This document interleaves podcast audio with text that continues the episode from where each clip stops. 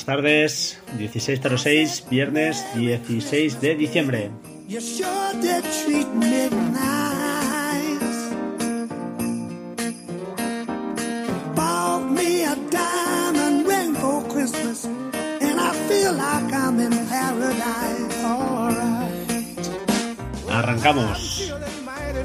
You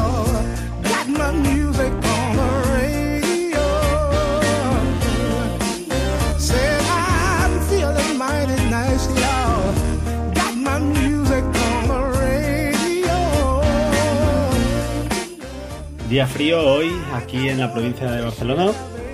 Y bueno, con ganas de grabar, explicaros una cosita que me ha pasado esta tarde. Podcast hoy sí más corto. Y esperando con muchas ganas eh, mañana os prometo, os prometo algo. ¿De acuerdo? Pues venga, vamos, arrancamos ya.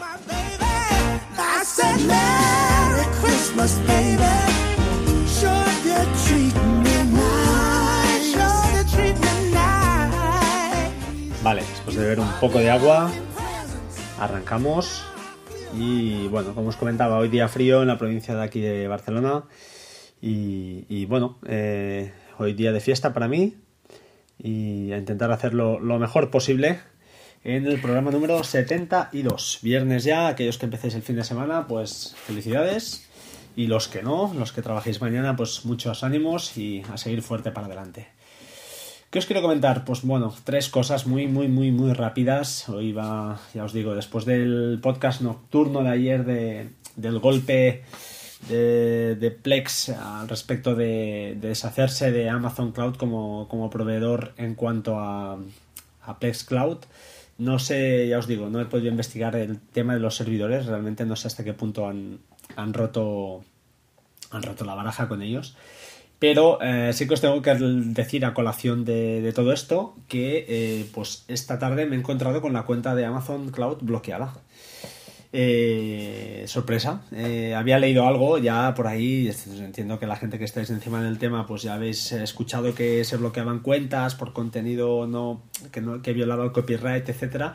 El motivo no es ese, al menos es el que yo el que he investigado y el motivo del bloqueo no es bien exactamente ese, sino que el motivo del bloqueo de la cuenta es eh, el hecho de usar aplicaciones eh, que anclan, es decir, que mapean esa unidad de, de Amazon a, al disco. Por ejemplo, Expandrive eh, es una de ellas.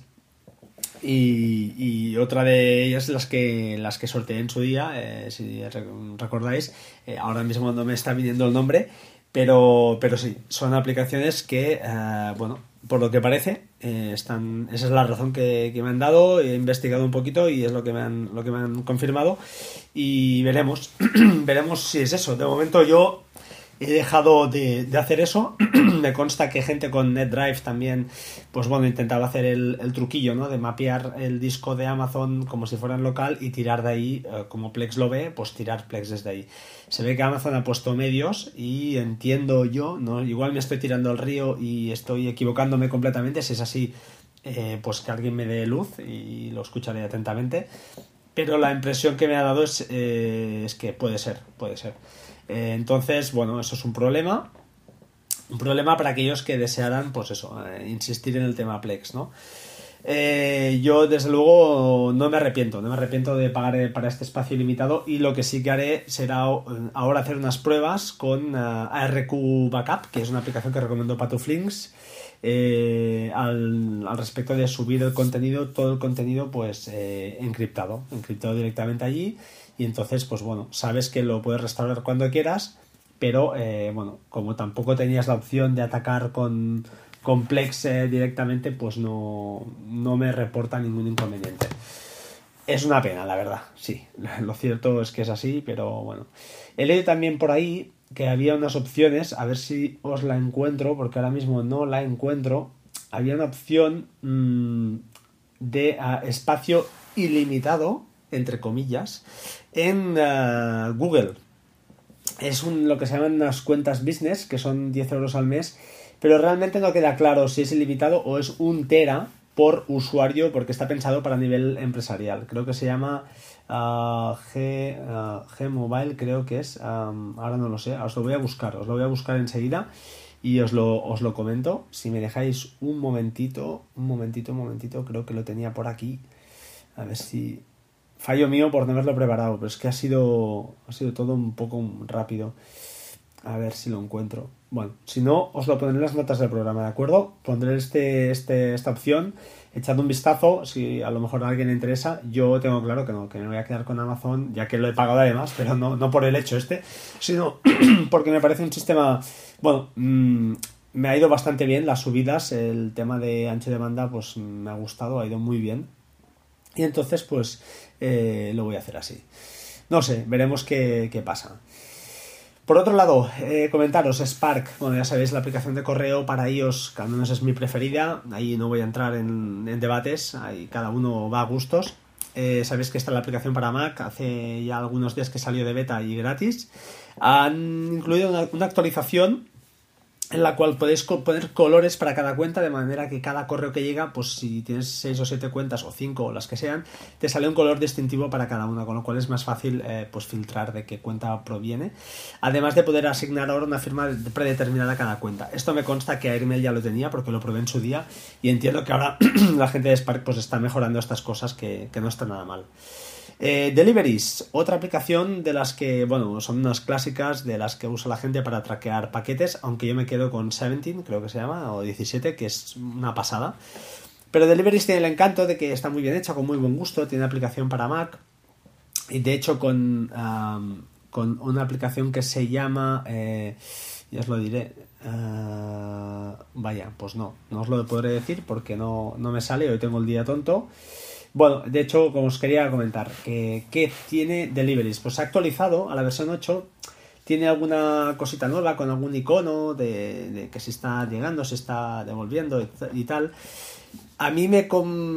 A ver, no está mal, pero ya os digo, en su día tuve un problema porque quise meter la, la activación en dos pasos de Amazon, que no es la típica, es un poco más complicada, pero se puede activar, o era más, no complicada, más enrevesado. Y el que pasó, que Deliveries me dejó de funcionar. Entonces les envié un correo en su día, hace ya tiempo, y me dijeron que todavía no lo soportaban. Veo que ahora tampoco han hecho, eh, no han comentado nada al respecto. Desconozco si esta versión lo lleva, pero me temo que no. Con lo cual, pues bueno, seguiremos eh, de esa manera en Amazon que no me acaba de convencer. Pero bueno, es lo que hay. Finalmente, uh, bueno, una cosa que, que, sí, que tenía ganas de explicaros, uh, que es uh, PlexPy. PlexPy, bueno, eh, seguro que gente del canal de Telegram de Plex ya la conocen, yo también hace unos meses que ya la tengo instalada y funcionando, pero tenía ganas de, de, explicaros exactamente cómo instalarla, porque realmente no es, no es trivial, eh, depende del medio donde instaléis, en un NAS, en un Mac, eh, en un Linux. Eh, bueno, hay varias maneras de hacerlo. Hay un link, os lo voy a poner en las notas. Lo primero de todo es abrir el puerto. Cada uno, bueno, yo lo he cambiado, pero por, por defecto creo que era el 8181, pero se puede cambiar. lo abres en el router, instalas la aplicación y a partir de aquí, bueno, hay unas cositas, unos add-ons que son los que la hacen más, más jugosa, ¿no? Uno es instalar como Diamond, como servicio, que se puede hacer también, yo al menos lo tengo hecho, os dejaré el link.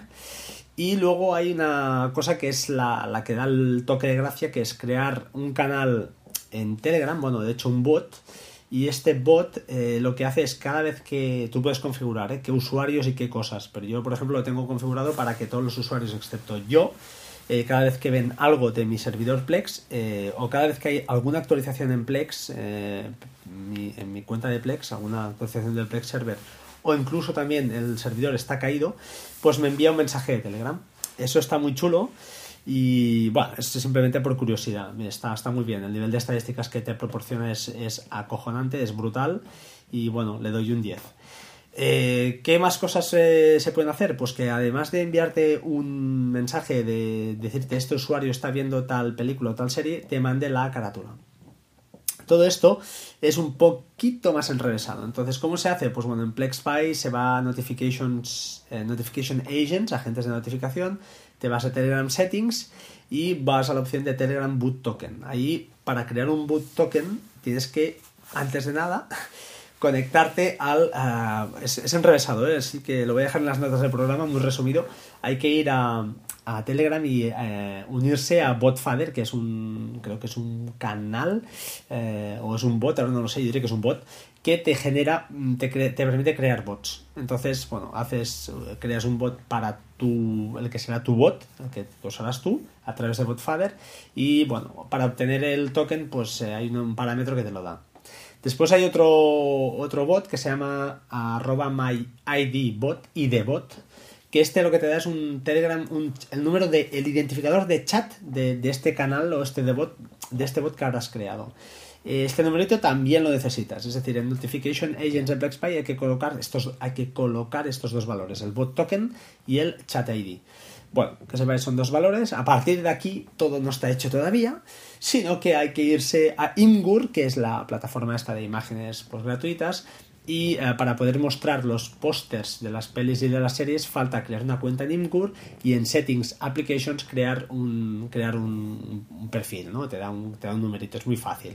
Entonces te da un ID y ese ID también tienes que pegarlo en PlexPy Notifications, que hay un apartado donde pone Imgur y metes el número de ID. Y en teoría, en teoría, si no me he dejado nada, porque ya os digo, hace meses que lo hice y lo he repasado esta mañana, en teoría os debería funcionar. Eh, al final el resultado es, espectacular, es chulo. Eh, básicamente tienes un canal de Telegram o un bot de Telegram, para ser, para ser eh, coherentes, que cada vez que aparece un suceso, pues te envía, te envía una notificación. En fin, eh, nada más, no me enrollo más. 12 minutos, os dejo, como siempre, sed buenos. Voy a dejaros con una canción navideña para acabar y nos hablamos pronto, ¿vale? Eh, ya os digo, ojo con las cuentas de Amazon Cloud. Un saludo, un abrazo y hasta pronto, sed buenos.